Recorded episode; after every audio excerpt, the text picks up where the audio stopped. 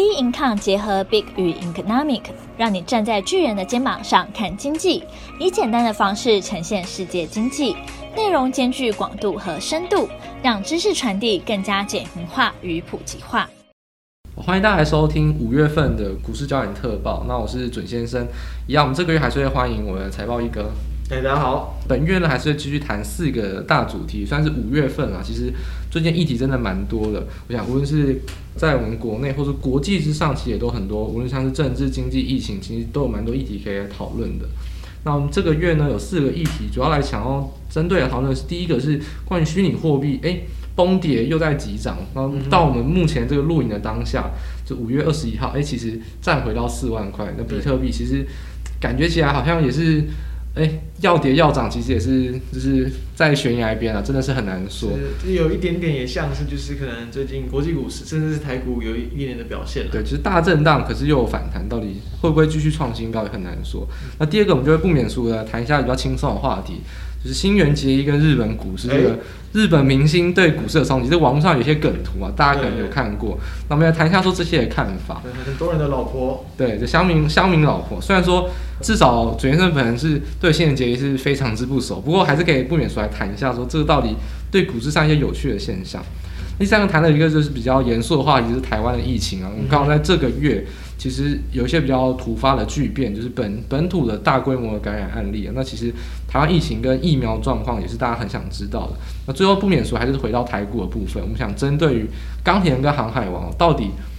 高档滑落又在续强，又连锁好几根涨停，到底继续往下买下去呢？或者说对盘是有什么样的看法？那这就是我们这个月四个议题主要的一个讨论流程。那我们事不宜迟，马上从第一个话题开始谈起，就谈到说虚拟货币的崩跌哦。其实根据 Buy.com，就是说五月十九号啊，五月十九号就是比特币崩跌最快速的时候，大概有十几趴的跌幅。那其实当天它公布就是说，当天有很多人用信用交易去买虚拟货币，虚拟货币已经是非常投机的商品，还继续用杠杆去买。当天的 Margin Call 就是追缴保证金是有七十七万五千美金的。保证金就非常非常呃，七十七万五千人被追缴保证金，涉及到的资产大概有八十六亿美金是被强制平仓卖出，所以其实当天其实有很多卖压可能来自于是强制平仓，因为高达八十六亿美金的资产是被强制平仓，就类似那种在崩跌的，对，是断头卖压，哎，多杀多杀下去，所以说这其实当天的崩跌哦，其实当然也是有些市场上比较诡异的现象。那其实我们整体来看，以五月二十一号目前这个时间点为止，那比特币呢就跌入到四万块以下，不过目前大概是站回去了，差不多在四万块附近。对，可是也没有说守得很稳的，就是真的在附近啊，还是在大幅度的。对，那另外一个我们常常。我们就是币圈常常讲说大哥跟二哥，大哥比特币，二哥就是以太币。以太币其实今年涨得比较多，但是这一波其实跌的也是不遑多让，已经是跌到差不多只剩下两千七百七，也是面临到两千五百这个关键的一个亚支撑区哦。它也是在短短的时间就一度跌了大概四十趴。对，这其实比比特币跌跟比特币的跌幅其实是不相上下，甚至是更多，因为比因为以太币确实今年涨的是非常非常的多。好，那我想要先问一下，就是台湾一个，先怎么来看说这样子比特币的崩跌？你觉得根本的原因是来自于什么呢？你有没有观察到一些市场上的看法，或者说很多可能新闻上没有提到你自己额外的看法？就比特币在这个期间内突然的去崩跌，原因是什么呢？我觉得根本的原因就还是在于等于说。呃，影响性很大的一些部分的人士的一些这个讯息吧，对，有可能像是马斯克嘛，没有错，因为其实我们其实也在前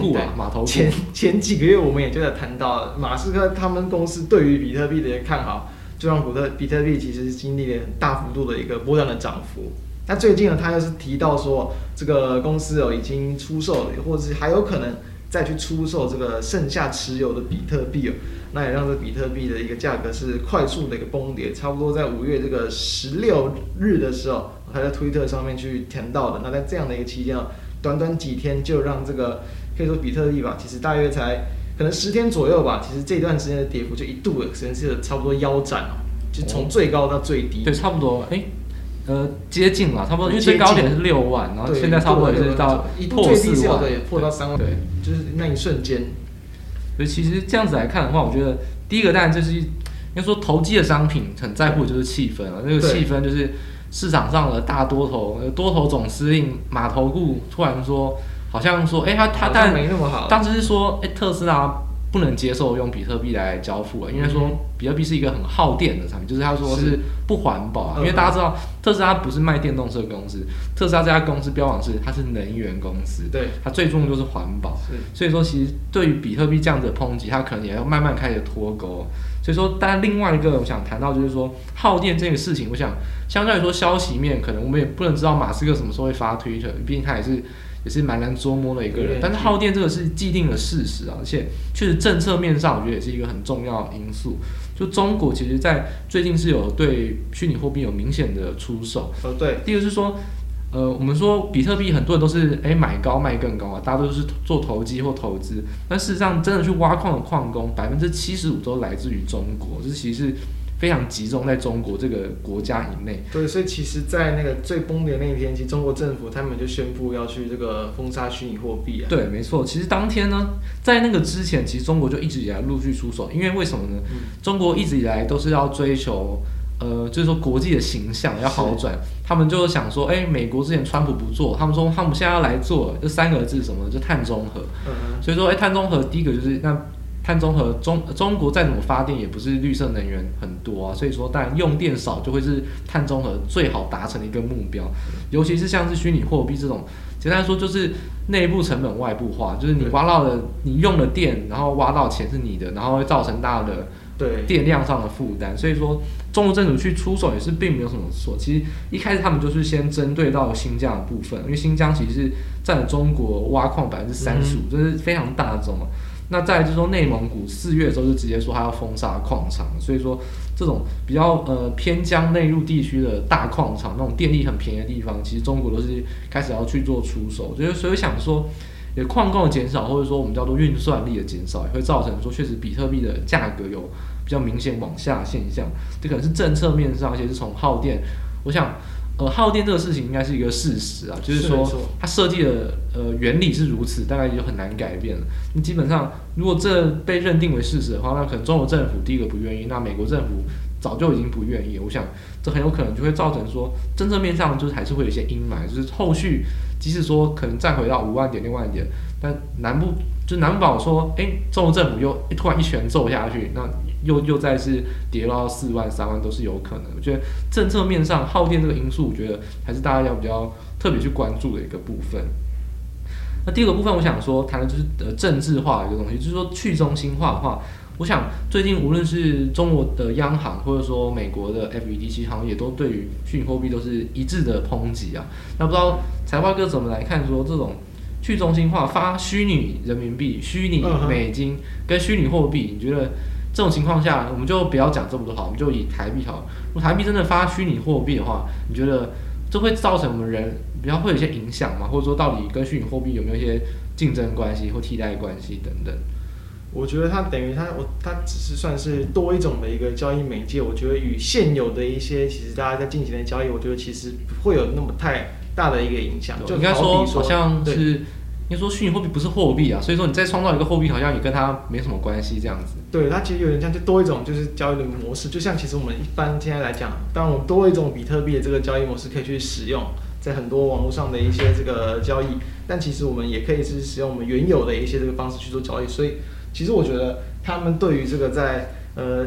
不管是取代性的这个部分，我觉得目前来讲其实都还没有太大的一个影响。哦，所以我觉得另外一部分就是说啊，其实。这种去中心化而言，你说谈美国，那他反对就算；谈中国去中心化更不可能。中国是更强调集权的国家，那你要去剥夺它，多剥夺 PBOC，就是中国央行的权力是更难的。而且，我觉得大家不要忘了，就是说，可以想想一件事情哦，就是中国的资金融资产的模式其实跟全球是非常不联动的。嗯，全球股市都在涨，上证股市都没有涨，那中国到底在涨什么？都在涨房地产。其实这是跟政治面非常有关，就是说中国政府的钱就是不准涨股市，他宁愿涨房地产，也也要这样子。就是我我们不能猜他到底要想什么，但是确实政策面就是如此。所以说以中国来说啊，如果你要剥夺央行的权力，要跟他去竞争的话，我觉得是根本是难上登天。就是你别想碰他一根汗毛，你真的不要跟政府作对，而尤其是跟政中国政府作对，他甚至一声令下，什么事都有可能发生。所以说，我们谈到这个地方啊，我觉得当然我们谈的还是比较多，是关于为什么它是利空啊？那到底未来还有没有利多？或者说，纵使说比特币没有它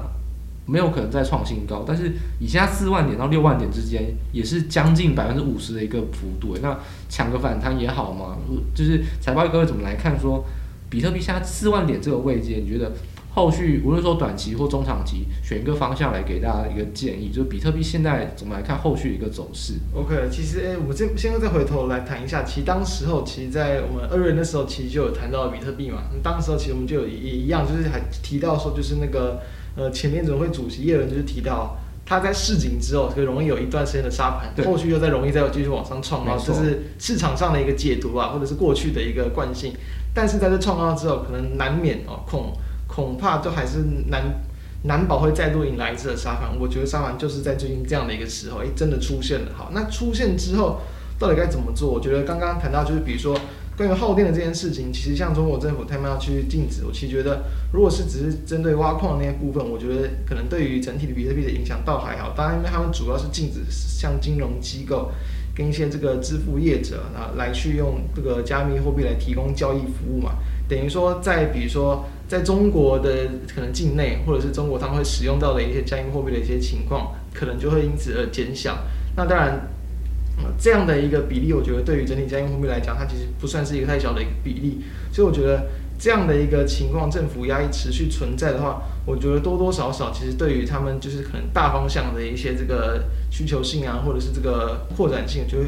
有所压抑。但是我觉得在呃虚拟货币的一个长线的展望，就像其实之前有谈到，其实我觉得很多的公司，他们其实都还是会持在一些多元的一个资产来去做一个配置跟持有。实际上之前那个女股神伍德说的，就是说每个公司都持有零点五趴，哇，那这个就很可观了。是，就还是用这种比较普及化的想法去猜测。对，我觉得大部分的一些公司其实慢慢啦，其实都还是会陆陆续续的来去这个摄入部分的一些这个加密货币。所以其实我觉得，呃，就算中国他们去限制使用，我觉得其实不太会影响到其实其他国家的一些这个可能或是公司的一些使用。所以我觉得，呃，就像我们其实在前几次也有谈过，我们其实对大方向来，我们认为其实是真的有在杀低，有在崩点，它可能会是一个机会。那再搭上，比如说以技术面来看的话，其实最近啊，我刚刚讲杀到了大约在这个可能有一度三万，甚至两万九左右。其实朋友，我听到朋友讲，他其实他说他的朋友其实在那个。因为已经进入币圈之后，杠杆都习惯开的很大，哦、然后就在两万九的附近就直接追空，别人恐惧我贪婪这样，没有，他他反而空到低点。啊，他反而趁看到那时候太恐慌了，他想要去追空，然后因为杠杆都开很大，所以很快就被嘎上去，还有他他至少有停损，对，但至少在技术面上我们来看到，他其实就算是其实可以是回到了。大约这个今年初啦，一月份、二月份曾经回档到的一个低点附近，就当时候其实也是拉高之后，对，回档之后再拉高。其实这个地方刚好回回到了那样的一个价格附近，我觉得就算技术面上的这个可能波浪理论的这个这个一二三四五波第四波这个回撤到这个算是第二波的一个低点，所以我觉得它在技术面上是一个有效性的一个支撑。那我认为其实三万点这个地方哦，近期暂时有撑住了，虽然跟目前的价格。其实也是差了大概三十几趴，对。不过我觉得它其实，在技术面来讲，还算是有一定的一个支撑性，所以我觉得暂时其实都还是有机会再去往上去可能反弹，甚至到比如说最近的一个这个可能 M 有点像是 M 头，或者是这个多重的一个头部的一个颈线的位置，可能四万八到五万左右。所以说这样子，就是如果。以技术形态来讲，就是如果 N 头打不成，那就变成震荡嘛，所以其实还是有可能，就是再次去往上碰到五万六万，有可能就是一个回档。对，就算不创高，不上不创高，那涨幅也是很可观的。对，好，那不过以主先生的角度来看的话，我就提供给大家一个数据，就是说这一波的恐慌跟回档，刚才讲到第一个就是说这一波其实很多是被强制平仓，嗯、那到底不做杠杆的人有没有逃出去呢？就是到底有没有真的是热度降低？我觉得大家比较小心一个数据是。呃，比特币相关的 ETF 哦，如果用四周平均来算的话，其实今年就这个礼拜啊，是四月十八个月以来的首次净流出，等于说从二零二零年一月以来，永远都是一直买，一直买，一直买，而且不只是比特币价格涨，就真的很多人还拿现金再去买 BT ETF，就等于说就是再去买比特币的意思。但是这一这一周造成的大恐慌，确实是已经。让比特币 ETF 是净流出，确实确实不是说你融资赔赔完了就不能再玩，很多人是他真的是认赔，我就真的不玩了。所以说，我觉得这个现象也是，我觉得这一波的杀盘会比想象中更难更难反弹的原因，是因为有很多人是真的波段持有人是不玩的，真的杀到这波就是不爽就不玩，是走人是很多的。所以说，这情况下，短线上我觉得真的要反弹，我觉得不会像前几次这么顺利。这次反弹我不会这么乐观，我觉得大家要小心一点。那以中长线来看的话，我觉得我的展望还是一样，就是说，如果我觉得很很简单的两个想法，比特币为什么会最强？因为它有名人来领头，是基本上。以这以太币、狗狗币也都是因为有人突然去炒作才会红了，因为虚拟货币太多了。我觉得你只要记好两个，就是女股神就是 Cathie Wood，然后还有 Elon Musk，就是特斯拉的 CEO，这两个基本上就是核心人物啊。像只要这两个人你相信他，你信任他，那基本上比特币要涨到多少都不是问题。是，哎，但你觉得马斯克他有没有在类似可能割韭菜啊，或者是在继续炒这个东西？对，基本上呢，我就必须跟刚刚他讲。水原生其实是不太喜欢马斯克，就是我对马斯克没有什么特别的偏好，所以我是不信任他的。嗯，对啊，其实近最近这样的一个事件也慢越越来越多人对他就是我一直以来都把他当做是一个。呃，像是市场上比较疯狂的，疯狂企业家，我其实并没有很喜欢他，所以我是不会信任他。所以当然我也是本身没有投资虚拟货币，像财外哥也是嘛。所以我们两个现在还是云淡风轻也在谈，因为我们也确实都没有，就是杀在里面，就是在市场里面去杀。如果身在其中，可能确实是非常讨厌他了。对对对。那还有另外就是 Cathie Wood，他到现在还是喊说目标不变，六位数，好，六位数哦，大家记得六位数，所以。但本身也不是也不是很相信 Wood 的，因为你其实看最近他相关的一些表现，其实他有些角色确实是跟我的想法蛮有差异的，所以我觉得我觉得他选股有一套，但是有很多价值观可能还是蛮不一样。所以我自己觉得等于说，他当然持有，他也必须需要带领一个市场的气势。对啊，所以他会不会也是一种哎，欸、就等于说类似出来壮胆一种做法，或者是一种那个比特币投顾的感觉。对啊，所以我觉得我觉得其实核心都是。比特币就是非常的投机，投机就是需要气氛，对，气氛就是需要有人出来领头。那我觉得有人愿意讲话是谁呢？就是 Catherine Wood 跟 Elon Musk。你相信他，你信任他，那他们也持续在市场上。你只要信任这一件事情，那我觉得你没有必要卖掉，你就是一直一直摆着。但如果你对这两个人有任何不信任，那我觉得你应该就不太适合做长期的比特币投资，嗯、因为我觉得基本上你跟他绑在同一条船上啊，基本上。你如果不信任他的话，那你也没有必要信任比特币。我觉得比特币是一完全的投机的商品，可以获利，我觉得没有问题。但是非常投机哦，基本上你要对他有长期的投资的信信仰，基本上你就要对这两个人很有信仰。我觉得是完全联动。所以如果对这两个没有信仰的话，我觉得基本上你可以对比特币是直接。跟他 say goodbye 是没有、啊、是没有关系，就等于说你不懂，然后你又不信任，对啊，那你就干脆不要碰。对啊，所以我觉得这是我对的结论，就是长线来看，我想法反而很简单很直白，就是你到底信不信任这两个人？我觉得跟信任比特币会不会涨到十万点是完全等价，基本上就是一个投机的气氛，是气氛没有消除就不会跌，气氛消除跌到任何位阶都不要意外，对，崩到哪期都很对。我觉得这就是我的看法，就是完全很直白，就是投机的气氛跟。领头的人物到底他的影响性，我觉得这就是一个信任问题，是一个信心问题，这样子。好，那么第一个就是关于虚拟货币的问题，就谈到这边。不过我们谈到说币圈嘛，有人说币圈一天人间十年了，就是你在里面厮杀一天，都都都吓掉半条命了。所以币圈一天人间十年，这变化剧烈真的是。就是还是持续追踪，但剧烈真的很，这震荡非常剧烈。就是我们第二个议题就稍微的回到人间啊，谈一点轻松的话题啊，就是说，就是其实也是那个最近发生的事情了。对，五月十九号嘛，没有记错的话，就是新元结衣跟日本股市的关系，就刚好也就是比特币最惨那一天。对啊，就是刚好都集中在这一天，刚好最近到，就是呃，网上有一个梗图，就不知道大家有没有看过，就是谈到说，哎、欸。那个关于日本的大红明星啊，可能是国民、嗯、国民的知名度很高的明星对股市的影响，像什么北川景子啊、绝北真希、小仓优子，好像就是新垣结衣，就是比较算是有名的女演员了。哎、欸，哎、欸，宣布结婚之后呢，日股都大跌。然后像什么福山雅治、绝北真希等等，这些也都是都让台那个日股跌了很大幅度的一个这个点数。啊、最明显就是石原聪美，我记得是去年吧，是不是？嗯也不是很熟日本明星，但记得当天是说东京证交所是暂停交易，就这个很严重啊。是台北股市暂停交易，我看很多人可能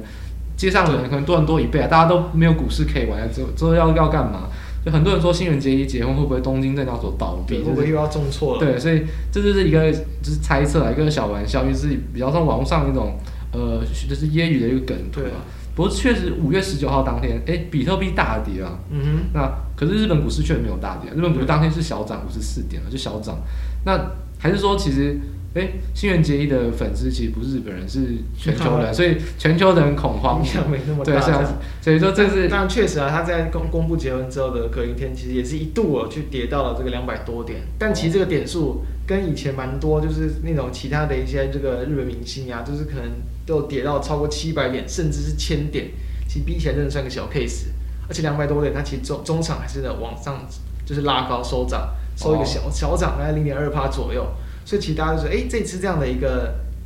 哦，这个日新那个结婚的这个，等于说股市魔咒，哎，好像被打破了，就没有那么大的一个影响。哎，所以这个是到底是魔咒被打破，还是其实新垣结衣不够 不够不够让日本人关注呢？应该也不是啊，我想台湾都非常关注。对啊，就说虽然祖先生，某就是坦白讲，我没有看过新垣结衣。半集的戏了，连一集的戏。因为我也是一个比较没那么爱日剧的。对，其实真的是不太不太知道说他对于这个昌明老婆的这个感觉是还比较还好了。但我看到呃，像我的朋友圈啊，在 Twitter 啊，或者说在那个 IG 上面，哎，确实都有很多就是哀鸿遍野。我们的老婆。对，乡民老婆。不过可能我们我们刚好是比较跟这个地方比较没有这么敏感，但好像确实对台湾都影响很深，确实应该也是。对日本股市应该也会有所就是影响，不过确实是没有发生比较崩跌的现象。那我觉得谈到这个点呢，我想跟大家分享就是说，我们开始比较用轻松的话题来谈说这种一个 case 一个 case 去谈说大跌大跌大跌，到底有没有呃理论上去支持说会不会这样的行为是真的有有依循的呢？就是说，给大家一个学术上的一个参考。应该说有些是巧合，对，哎，那有些是不是真的会影响情绪？有时候呢，并不是说新元结一呢造成东京股市跌，就是不是 A 影响 B，是 A 影响 B 影响 C 影响 D 影响 E 影响到 F，其实确实还是有有连锁关系的。所以到底学术上怎么来看呢？我觉得可以提供给大家类似这种我们叫做行为财务上的一些篇目啊，就是说在学术研究上确实有研究出什么呢？就是体育和国家型的意向。嗯对于股市非常非常有影响，就是对于全国人民对可能会有很这个激励的一些事情。只要越多人关注，就越容易有集体的行动，那就可能急涨急跌嘛，这就是股市很正常的现象。那学术上研究例子什么呢？世界杯，世界杯赢球的隔天，股市会有大涨，而且是统计上显著的正相关。诶，这点就是学术上是有人真的去做这种行为才会研究，确实是有统计的正相关，就是。这个是无法去抹灭的事实啊！就是到底是不是影响性，就是它到底是不是 A 影响 B 呢？他们的说法是说，一旦这种整体性嘛，或者体育的现象，行为财务上他们叫做就叫做呃 limiting attention，就是说一个人啊，我们就二十四小时嘛，扣掉睡觉，然后睡觉扣个六八六到八小时，你一天时间就这么多，你全世界发生的新闻也就这么有非常非常多，你再怎么样也不可能全部新闻都看过，但是有一些新闻，全国人民。就像世界杯好了，连一日球迷不看足球都知道世界杯，全世全世界人都知道这个讯息的话，那就很有可能造成一种意向上的多头气氛上的影响，嗯、就是大家都太过乐观或太过悲观，所以说这种多头气氛呢，其实他们就是把它转化到就是说比较人的不理性啊，就是会一致性的去追空或追多，所以确实造成这种大涨或大跌的现象，在短线上是很显著的，当然也就会有吃豆腐的空间啊，这、就是就是他们所下的结论。那不知道呃，财报哥怎么来看？说，诶，如果你认为台湾啊，会不会有类似的一些案例？就是猜测说，会不会有某些特别的现象，会造成台湾人民集体意识看涨或看跌？你有没有觉得类似的例子会造成这样的现象？当然了，我觉得当然部分的一些体育赛事哦，可能有，当然国际性的体育赛事如果特别赢的话，那当然可能隔的那几天又是有台股开盘，我觉得当然多少一定也会有点影响，会不会像大家都很嗨嘛？然后就想说，哎，买点股票来庆祝一下，有没有可能？其实也是有可能的。奥运金牌嘛，好像很久没有奥运金牌。对，正好就现在奥运要停办，所以是确实是比较比较可惜一点。对，但这是一个。那另一个当然其实比较过往比较常见到的当然就是五二零。虽然说我在我们的录制时间啦，对，这个录音的时间其实五二零已经过了，那五二零其实也没有涨。但不过以过往几年来看，确实有几次五二零真的是涨得很凶啊。不过这反过来讲就是说，哎，台湾人其实我们都知道，台湾人就是体育上其实并不是特别的关注。嗯。台湾人很疯政治。是，所以哎，会不会政治上议题反而是大家全民关注的？对，对，反而说哎，政治会是一种属于台湾人的一种集体的意向或集体的舆论焦点。对，所以在五月二十一这个台股的一个大幅度的反弹，所以反正很多人就是认为说，哎，会不会是这个迟来的五二零行情？对，晚了一点而已，但是它依旧是有这样的一个行情。就是其实真的台股，我觉得这这个这五二零这个数字可能会稍微比较有关系一点。其他时候，我觉得大多数可能比较少见到这种。特别的一些事件会来导致一个股价的一个可能有太有那种可能相关性的一些影响，短线上异常的波动，对，这么说。所以我觉得，其实整体来说啊，纵使是说学术上给的一些讨论，他们也都是说短期内显著影响，嗯，就是说这种不理性的行为呢，你可以用理性呢去吃豆腐，对，但是你还是无法化解大家都很不理性，就是你没办法螳臂挡车啊，就大家不理性，对，你就是去吃豆腐。然后呢，不然呢，就是看着他们不理性而已。但是长期来说，终究还是会回归到正常。对，这其实好像就有一点点像，就是什么挡不住大家不理性，就好像比如说有时候股市在崩跌，对，没错。就你觉得其实股票真的没有那么差，但是大家真的很不理性，一直砍，一直砍，对，一直砍。没错。哎，等下我们可能在后面的部分会聊类似一点这种事情，就有点像最近台股发生的一些现象。就有时候呢，什么时候该追空，什么时候呢，你要知道说。就你追空感就是你会认为说，哎，好像市场真的是很不理性。就像我刚刚谈到，就有人比特币去追空啊，就不小心空在一个低的位置。因为确实你当下看会觉得超级恐慌啊，比特币在短短几天就直接快要腰斩，接近腰斩，很可怕。所以就是面对这种市场的一个情绪啊什么的，就等于说你要有一个一定的一个怎么讲应对策略吗？或是你要能够比较去看透或是了解它？对，其实这是。就是在于说一些比较 detail 的数据上，我觉得大家可能就会有一些比较参考的点。就整体来说啊，你们觉得这种呃集体的一种舆论新闻对于股市的影响性，可能永远都还是一种。未解的谜啊，就到底会不会有呢？哎，这次有，这次要是没有，确实也是不好说。但整体来说，好像确实是有这么一回事哦。我觉得较有逻辑性的话，那当然它就是可以可以被被预测，那当然就没有这回事了。对啊。但呢，搞不好呢，它就真的确实有这么一点，有一回事啊。那你如果真的掌握到这个诀窍，说不定也是有点意外的。哎，最后最后再回过来谈一下，对我们刚刚谈到我们对新垣结衣没那么熟啊，但是我觉得其实新演员，我觉得他的歌还不错听啊，大家可以去注意。但你知道会不会被听众朋友现在就关掉？说哎，这是乡民老婆被。被取走了，这怎么还？这个这个功底，我我没有啊，我我没有，就是我对新垣结衣歌啦，对啊，我觉得你觉得新演员的歌还不错，对啊，我当时其实有一次在日本的那个一个一个街上嘛，听到他外面在放放的歌，就觉得不错。然后因为 A P P 的内容可以直接去录音嘛，就录音它是直接搜寻那个歌，对，就直接说新垣的叫做 Sun S U N 哦，然后后来查了一下，点击次数已经有超过八千万了。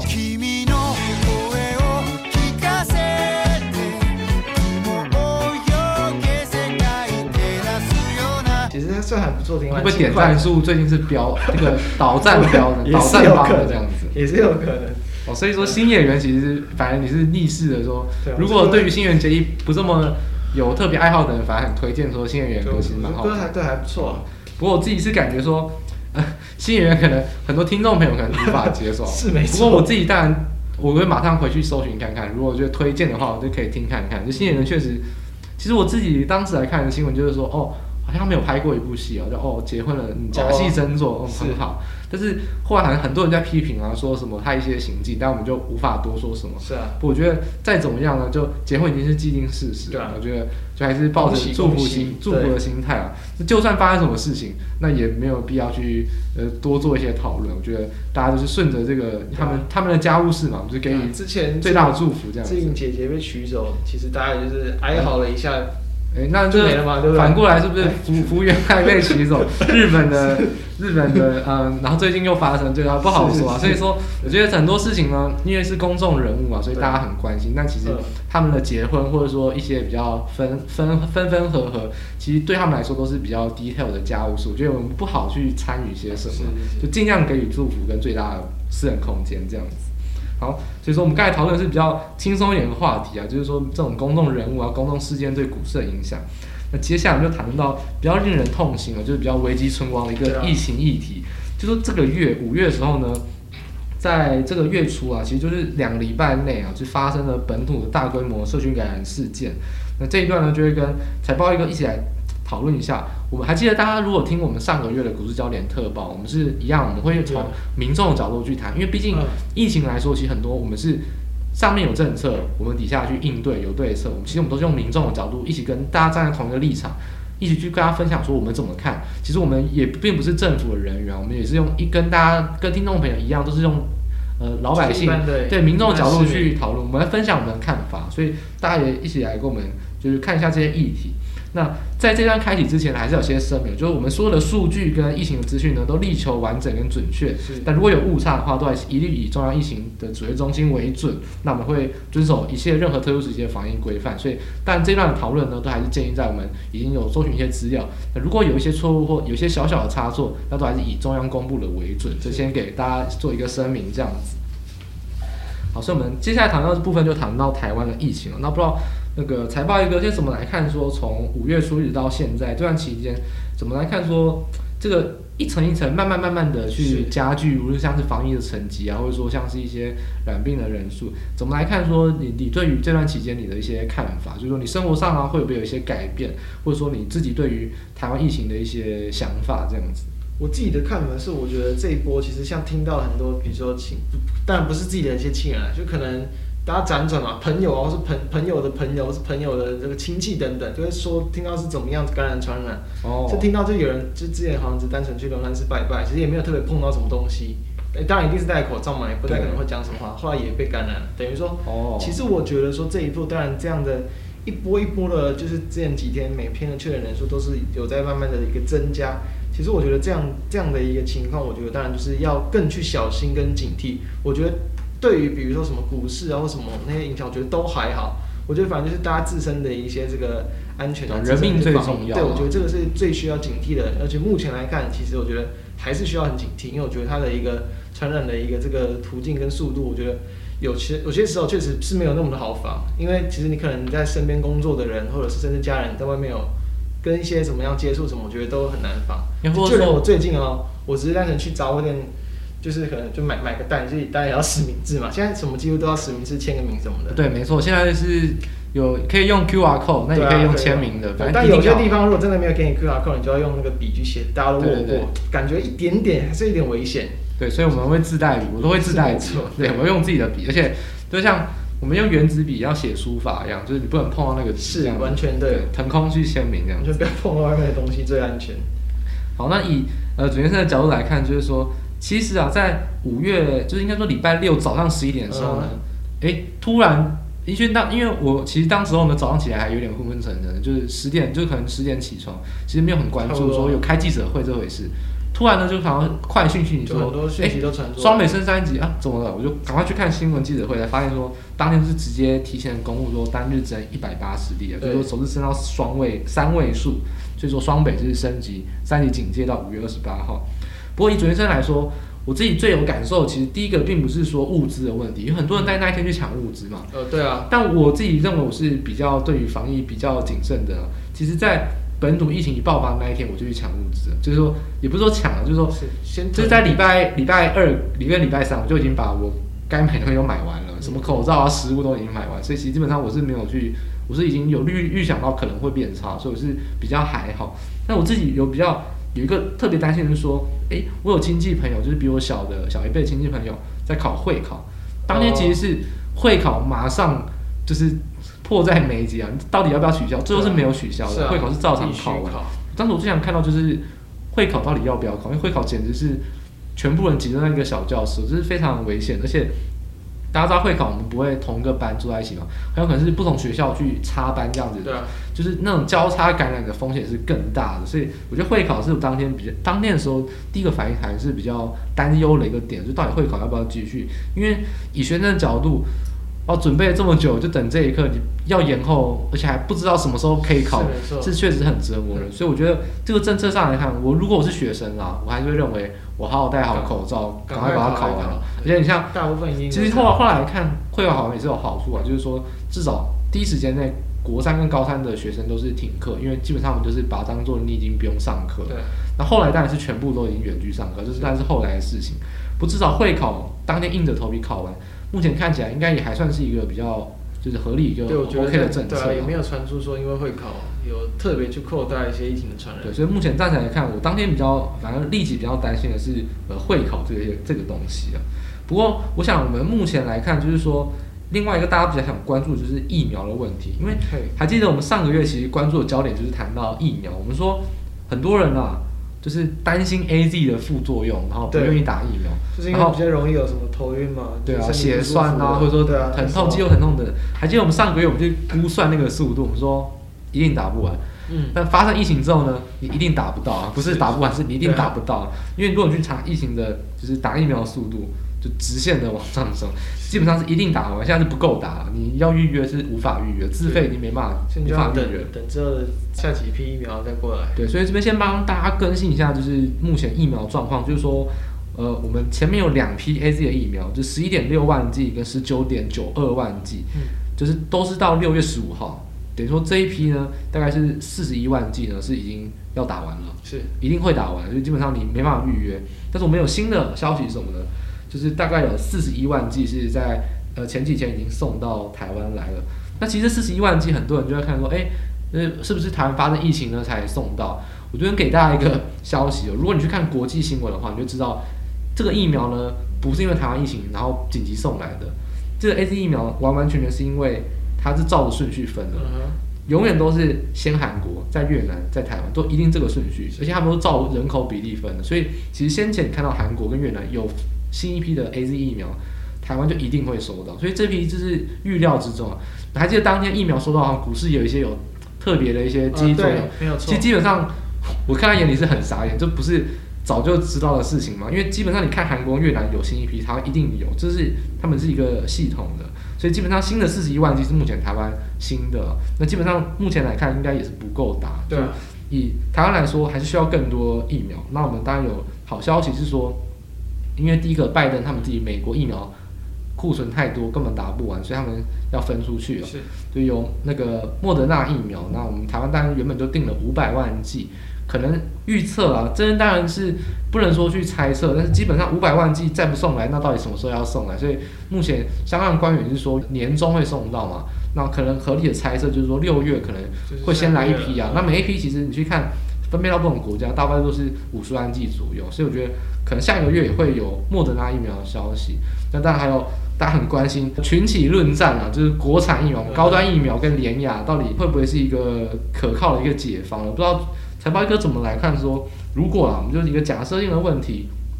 呃，AZ 我们可能打不到，那如果有莫德纳疫苗，但是可能也打不到，没那么够，对，可能也打不到。数量没那么。但是如果国产的高端疫苗是二期通过。三期的试验的一个结果，对，可能还不像国外疫苗那么来的一个准、啊、一个完整。对，但是三期呢，可能是边打边做了。对。那台湾人，身为台湾人，你当台湾疫苗优先施打权嘛，你愿不愿意去打高端疫苗或联亚疫苗这样的本土疫苗呢？其实我个人是比较不会抱排斥的一个态度啊。我觉得只要是暂时没有什么过多的一些副作用的一些情况出现。不过目前是说。呃，传出来的那个消息是说，高端疫苗的副作用非常的少，甚至比现有的疫苗都还要少，也说不定哦。所以基本上好像对啊，所以就基于这样的一个情况，其实我个人是觉得应该，呃，有的有有能打啊，然后数量也够，我觉得当然我觉得是没有太大问题的。我觉得会会愿意去打，就国产疫苗，就至少说如果有，然后呢也有可以打的机会，那就是会愿意去打。那不知道你时间点上你会？就如果说假设好有是有的话，马上你就会说那有，好，那就尽快去尽快接种，一定是尽快吧，尽快。对，目前的态度尽快。对，好，我觉得很难避免到，就是完完全能避免到任何可能有一些接触史或怎么样的一些人。对，因为毕竟疫苗的功用其实是你至少得病不会变重症，对啊，甚至是有可能到最后是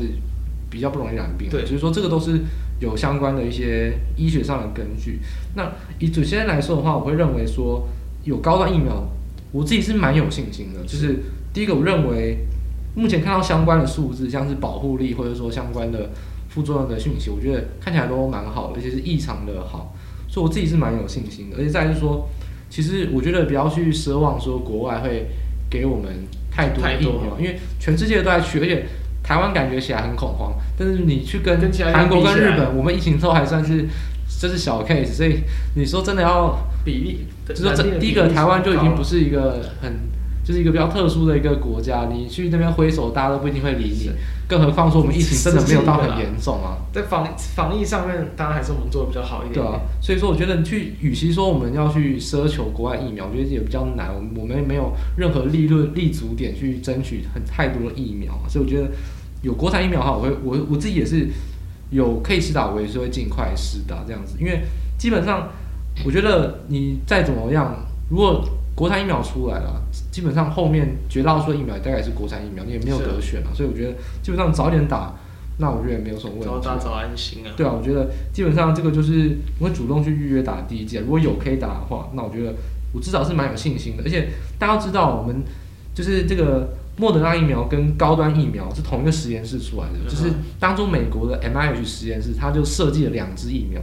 那重组蛋白这个比较旧的技术呢，就给高端疫苗。那 mRNA 这个比较新的技术就是给莫德纳，所以基本上两是师出同源，同一个实验室设计出来，所以基本上都是相对来说就是比较呃，就是比较可靠性。比较可靠性比较高的实验室，也是美国授权啊，所以大家也不要想象说啊是不是高端要怎么样，核心的技术来自于美国，高端只是把它这个实验研究做下去跟临床实验而已这样子，所以我觉得我自己也会认为说有国产疫苗，我也是会尽快去施打这样子。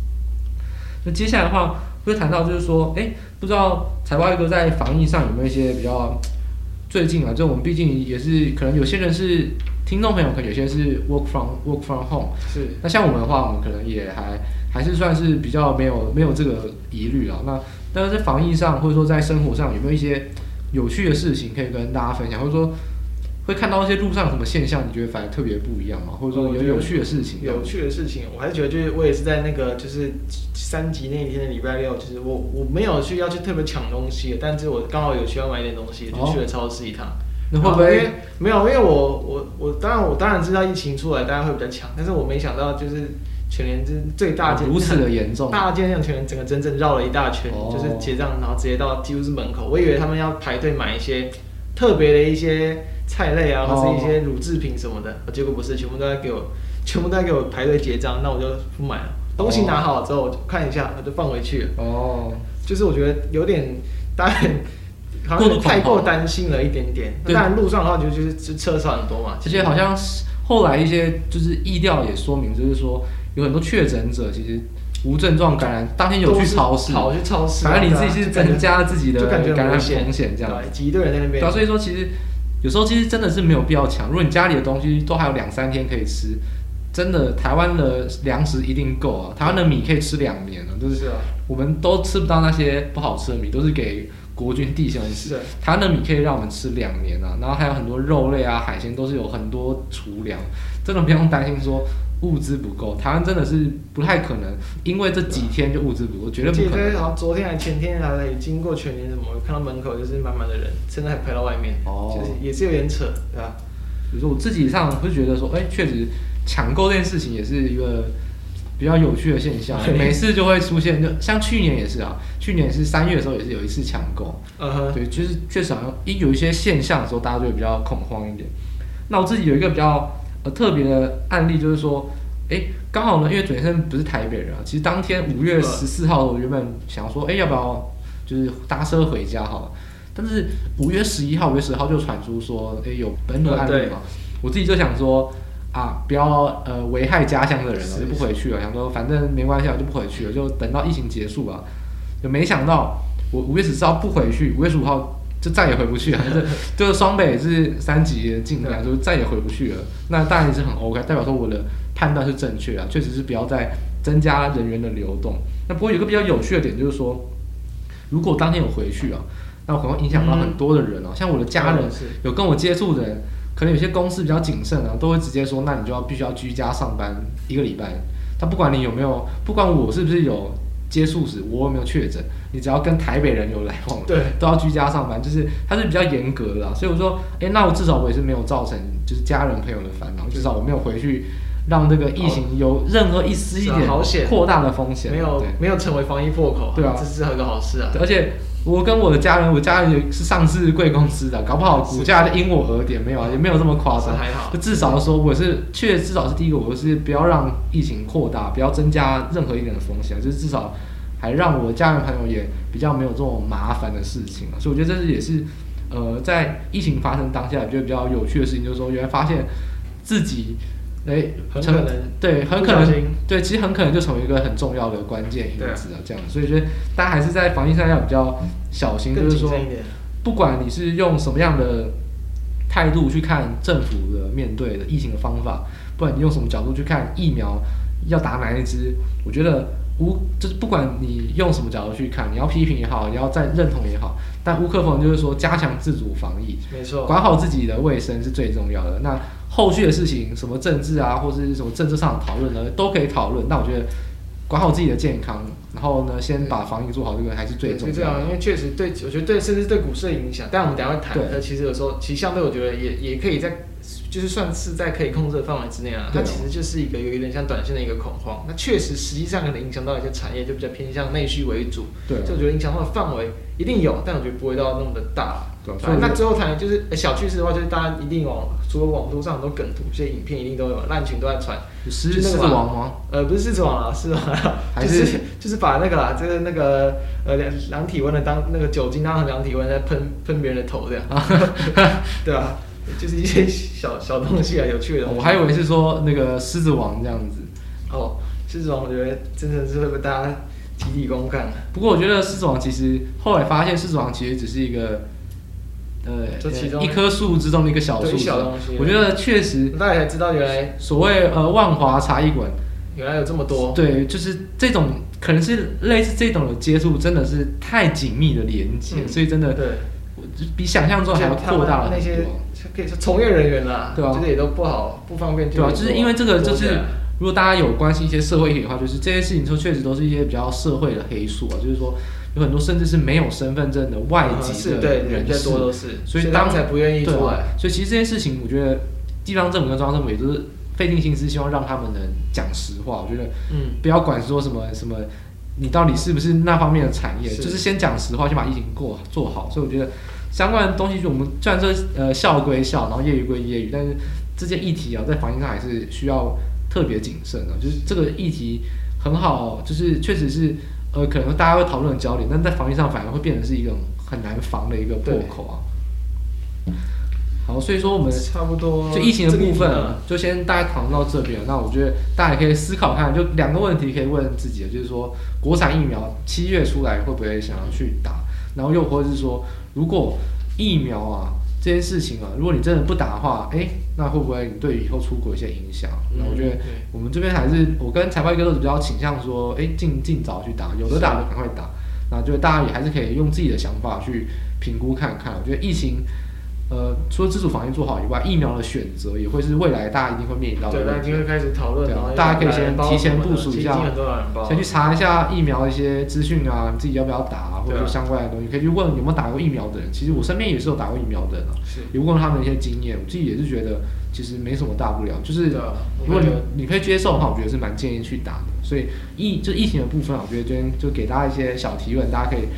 听完节目之后呢，也可以慢慢去思考。我觉得这件事情是蛮马上就要来面对的，这样子。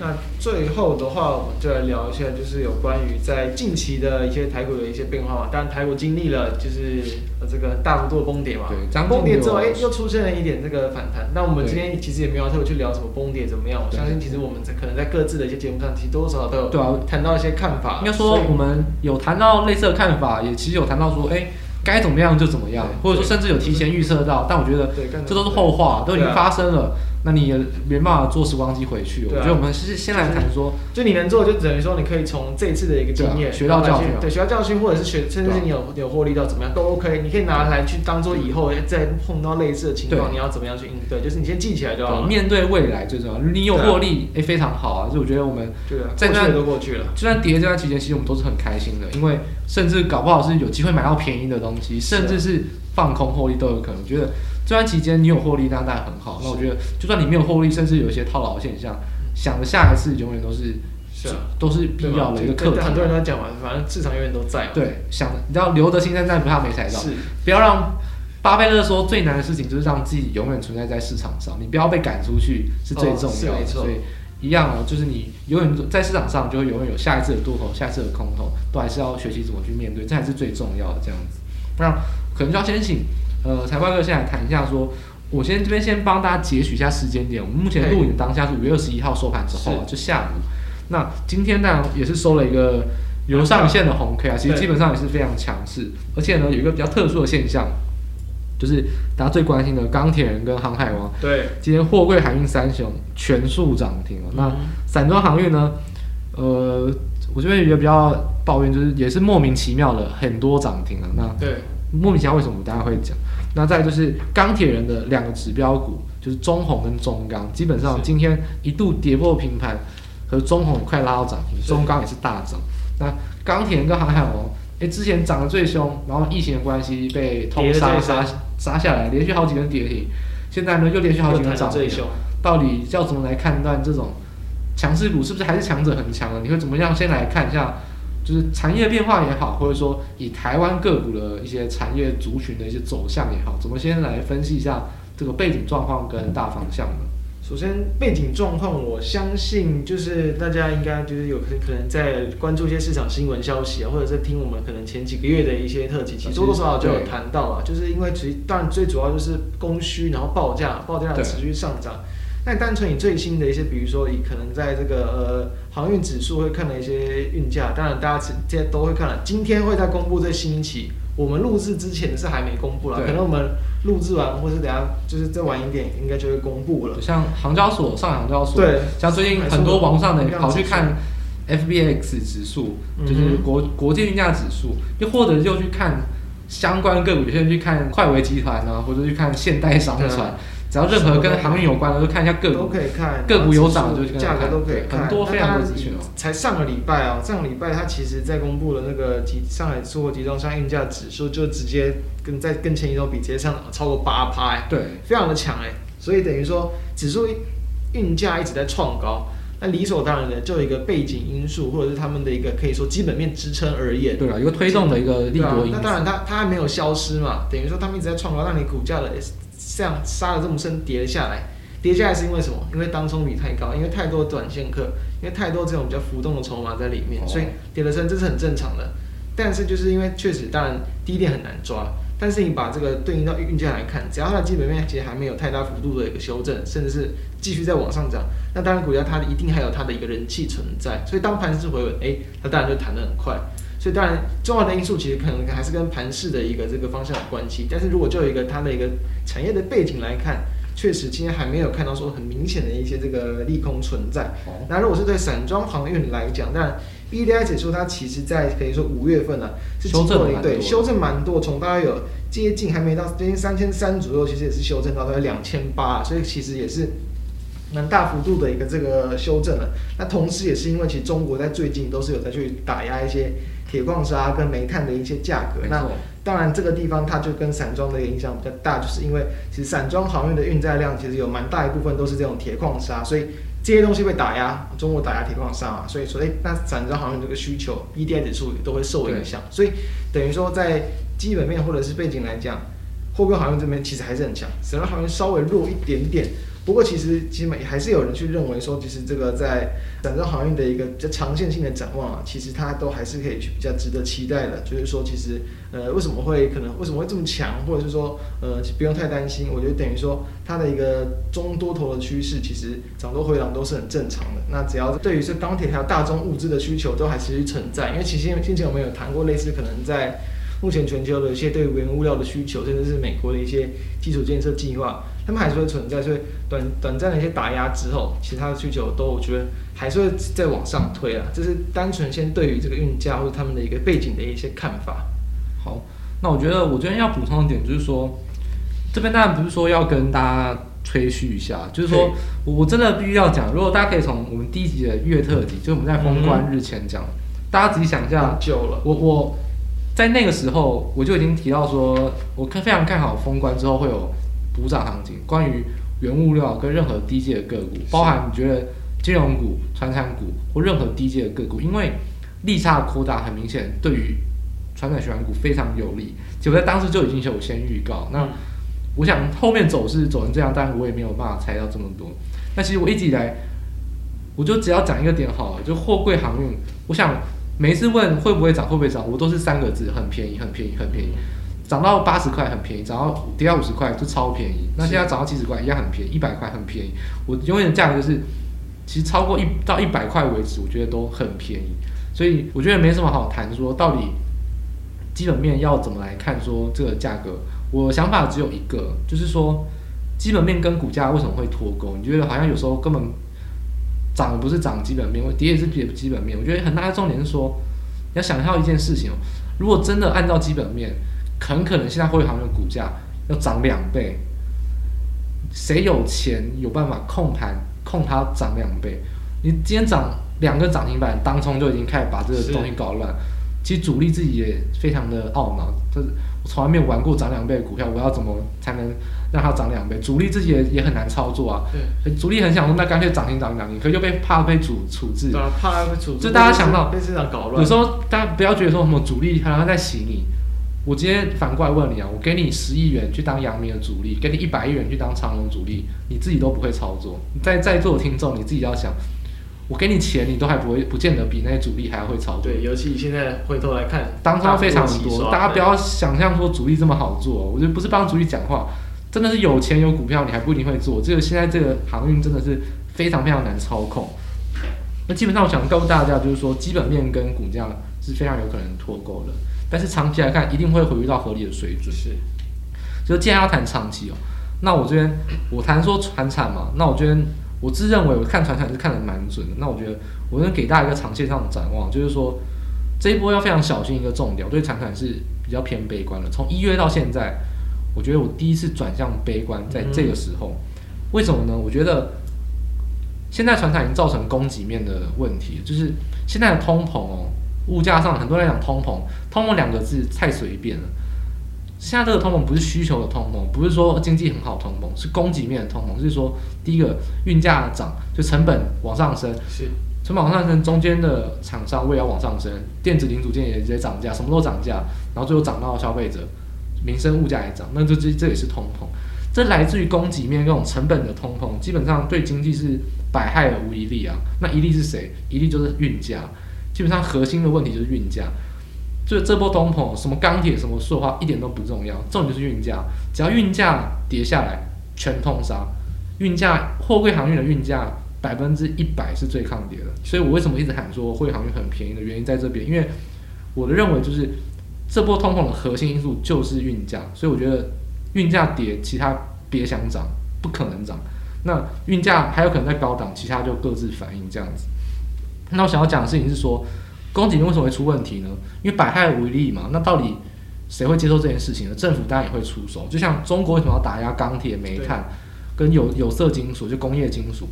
因为工业金属一直涨，诶、欸，底下电子零组件就不用活了，它成本这么高。对啊，就等于全部，就是从上游到下游，啊、全部的那个这都是垫高，等于是是无谓的成本推升，嗯、对任何人都没有好处。政府，我认为啊，拜登现在出手都是很都太晚了啦。那拜登其实怎可以怎么解决呢？其实现在货柜航运都已经塞港问题都已经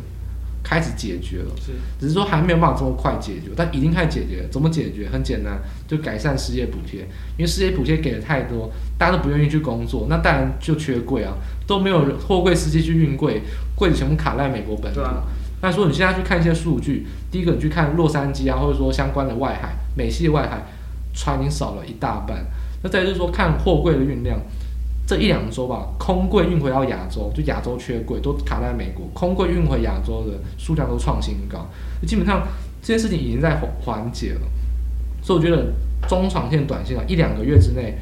我觉得除了货柜航运以外，任何的传染原物料都要非常小心，这种很有可能都是一一直会有利空讯息出来。因为我觉得只有货柜航运有本事可以涨两倍，那打八折都还是会涨，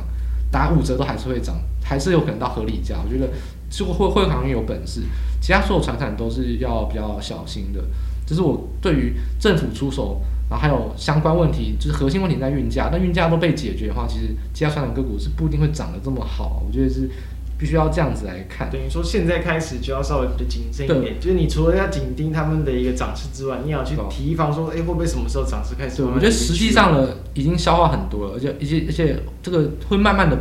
去传染到相关的传产原物料各国。那但我们刚才还没有特别调钢钢铁，对不对？那目前的一个国际钢价的一个状况，比如说刚才谈到中国大陆嘛，它那边去打压一些这个可能一些所谓的一些黑色金属等等。对。这个当然短线上受到影响，不过其实比如说以中钢在最近的一些盘价的一些公布来看，就是还是有在往上调涨。对，没错。但是比较地方就是说，其实因为呃钢铁股其实过往在长线来讲是比较难走一个大长线的一个大多头，就是因为其实这个内需的市场相对比较小一点点，那去切入到我国外市场的一些厂商其实也没有那么的多了。其实台湾也是坐拥地利之便了，因为对啊。最大的原物料需求国就是中国，台湾就是因为就在中国旁边，所以才会就是外销没那么容易了，所以其实可能就当然部分的一些厂商，比如说像什么大成钢这种，它其实它在美国比较特例了，对对对，它其实也可能相相对来讲，其实就会比较容易受惠到这一波的一个行情。其实像是这个呃航商这个马士基，他也是有预警说这个。呃，他但我觉得这个是讲的比较远。他说二零二二年的这个运价会低于今年的一个水平，其实当然也应该也没有太意外，毕竟今年这样的一个这个涨幅，当然等之后的一个供需慢慢的一个缓解之后，也不太可能再一直往上飙了嘛。不过我觉得这个反过来要给大家一个提示，就是说，我觉得这一两个月啊，我觉得传产股除了货柜航运以外，真的要非常小心以外，是我觉得。通膨没有解决啊，通膨是现在的通膨叫做供给边通膨，这个是意外插曲。但真正的通膨还没有来，真正通膨是需求型通膨，就是疫后的经济复苏。是那时候是什么呢？就是大家想象，就是 P 跟 Q 啊，价格也涨，然后产量大涨，这个是对所有人都好啊，不管是买方卖方都很有利，这个还是真的是最好的现象。这个最好的通膨现象还没有来临，所以我觉得所有原物料股还有可能会涨，什么时候会涨呢？就是疫情真的复苏。大家疯狂开始消费，疯狂投资，原本市场大家都期待久了。但那个时候涨呢，就不会压抑到什么零组件厂商，不会压到什么中间厂商，因为那时候呢，就是那些东西的需求就是发大财的时候，一并都起来。那个时候就是发大财，就是所有人都赚钱，没有人不赚钱。那什么时候会开始结束呢？就是当消费没办法再往上成长，因为你可能从五十趴变成一百趴，你也不会再变两百趴，你还是消费只能到正常的水准。就是都已经复苏到原先疫情影响之前的正常水准。可是呢，船厂有很多人开始扩产。这时候才会造成供需的过剩，对，过才开始下跌，所以我觉得，船产最好的现象呢，应应该是已经开始了，但还没有结束，绝对还没有结束。但是至少这一两个月，我就是非常的对于船产股票，我觉得非常谨慎，甚至是有点看空的走势。我觉得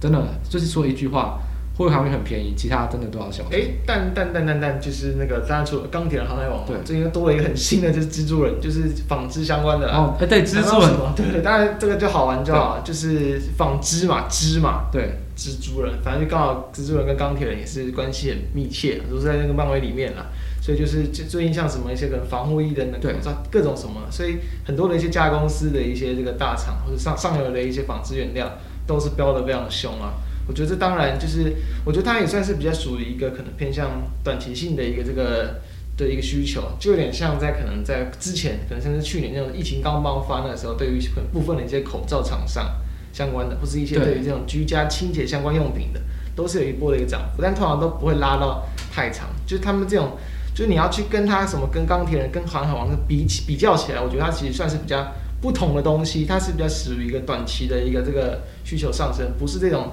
比较一个波段式的一个价格的一个走扬，所以这个东西就是额额外去提到说，哎，刚好市场上最近也是蛮强的一个东西，但是确实我觉得它呃也不不太会像钢铁人跟航海王这样来的这么的一个强势。应该说纺织以来一直以来的报价，应该说呃有一个应该说你去看大宗的货品市场，其实纺织不是太大宗，是就是反正最大宗应该是棉花，其实。加工丝相关的，其实就算连棉花都不算是真的太大宗，因为钢铁、运价或者说黄豆、玉米、小麦，这都是非常大宗的商品。其实纺织相对来说比较小的一块，也很难造成很大的一个行情啊，应该这样讲。接下来的话，我觉得虽然我们谈了这么多船厂啊，那我觉得还是要谈一下说，回归到。总是不能把焦点都放在船上嘛，还是有类似像是金融啊或者电子股，还有整体我们说船产金融、船金电构成台股的三大支柱嘛，还有整个盘势的走向，这样最后还是要不免俗的给大家一些相关的一些看法或建议啊。我想可以补充一下关于金融啊、电子甚至是盘势的部分。那我觉得还是想说先请财报一哥这边先来开始吗？OK，我个人看法就是说，面对就是通常来讲，这种比较可能疫情式的一个这种急速短暂的一些下杀，通常对于台股造成的一个跌幅，可能都比较难去超过这个两到三成以上。所以我觉得，就对于这种呃利空啦，其实都容易会让一些就是具有可能下半年的这个展望是比下半年的展望更好，同时基期相对偏低，那甚至是评价也还没有到太贵的一些这个族群呢，我觉得它有都有可能。正趁着这一次的一个这个利空压盘，有可能会形成一个波段式的一些这个买点。当然，在我们录制时间来讲，可能不少个股已经反弹上去了。没错。但后续如果还有在震荡，有在压回，或许可能又会有新新一些新的一些机会。所以，我觉得比较大的一个方向，可能就是在于说，可能在伺服器的一些部分，因为其他们在下半年对于这个国际市场的一些呃这种伺服器的需求跟建制，其实我觉得会在持续的一个拉高。相对蛮多的一些这个伺服器相关的一些个股，其实在近期来看，没有说到，我觉得没有说到跌得特别凶，但前前一个波段也没有到涨的一个特别的强，像比如说像什么嘉泽、瑞昱这些等等，甚至纬颖这些东西，我觉得当然他们很多股价都是比较偏高价股，没错。但反而现在有什么零股什么的东西，都还大家都还是有机会可以去做参与，对。所以我觉得像是伺服器，真的像 NB 哦，就我觉得在 NB，虽然说大家近期也是对于说这个可能居家。对远端需求，对，已经有在拉，都已经对，已经有在拉起来了。但我觉得伴随着可能在经济解封什么这种，就是哦，下半年的一个需求展望都还是比较正向的一些这个电子产业，我觉得其实都还是可以去近期值得关注的一些方向，这是我觉得比较值得去观察的一个产业了。对，好，那么如果的话，我会针对电子股这边做一些我的看法跟补充。那我觉得呢，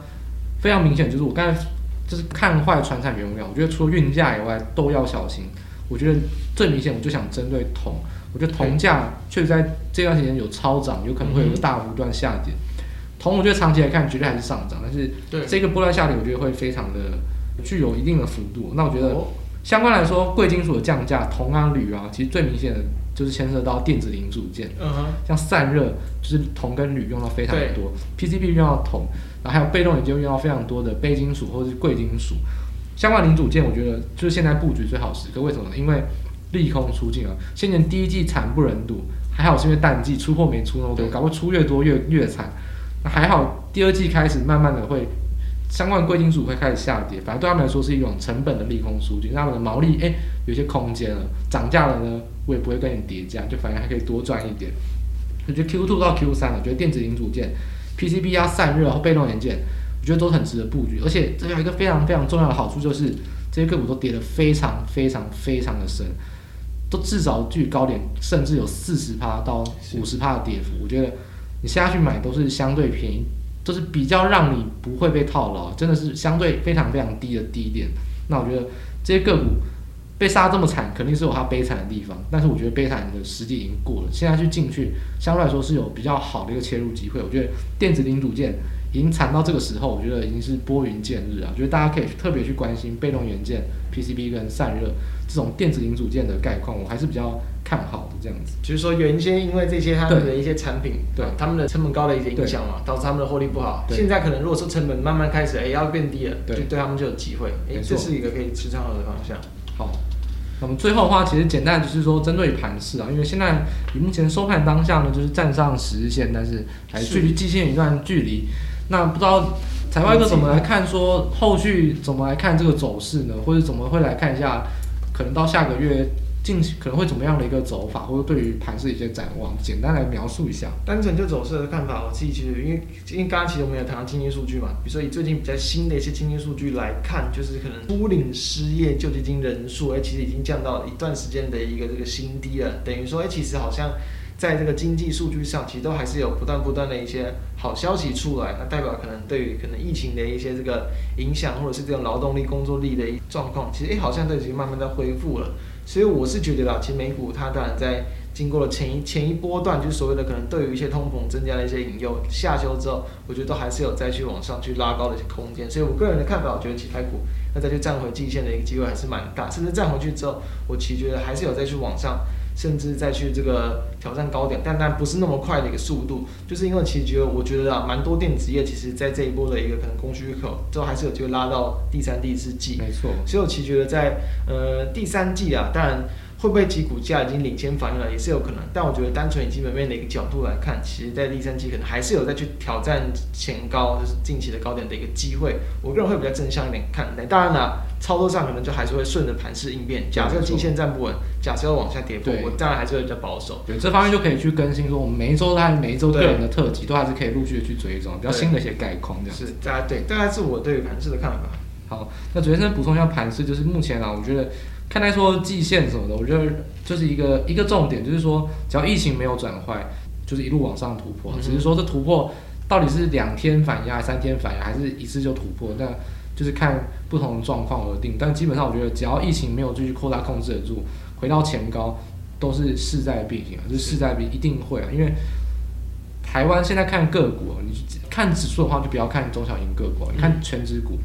我找不到贵的个股，嗯哼，大家可以做一件事情，好好做一个功课，把零零五零成分股五十档个股一档一档点进去看，我觉得你会找不到大股票，你真的会找不到半档你觉得贵的个股，非常非常少，真的非常少。这种那这种情况下，不涨上去也难，这是目前这种恐慌气氛。如果没有恐慌，那合理价值就是在这么高，甚至如果是乐观气氛，可能还会再冲高。所以我觉得这种情况下，大股票真的都是。非常赚钱的情况下，我觉得台股指数方面真的是不太需要担心。中小型个股的话，那当然涨就有可能涨更多，也有可能跌会跌更多。这但还是要比较，就是产业上要多做去选择啊。但我觉得以大股票来看，真的没有到贵的股票，甚至有很多很便宜的股票，所以对指数上是非常非常看好。只要疫情没有影响到多头气氛，就没有恐慌，没有扩散，我觉得一路突破创新高都是很有可能的。只是说。会有一些反压，会有一些阻碍，嗯、但是不影响往上升、往上反弹、持续反弹这个走势，对，我是比较看好的。所以，其实我们两个，反正结论而言，都是等于对于一个大方向还算是比较乐观、比较看好一点的。那等于后续的一个状况，当然就是持续大家就关注我们每一周或者在下个月的一个特辑，就会来大家更新更多的一些这个股市的一些状况。没错。好，那今天是我们的这个股价股股市量特报就到这边暂时告一个段落。好。好，那我们就是下周跟大家再见。好，拜拜，拜拜。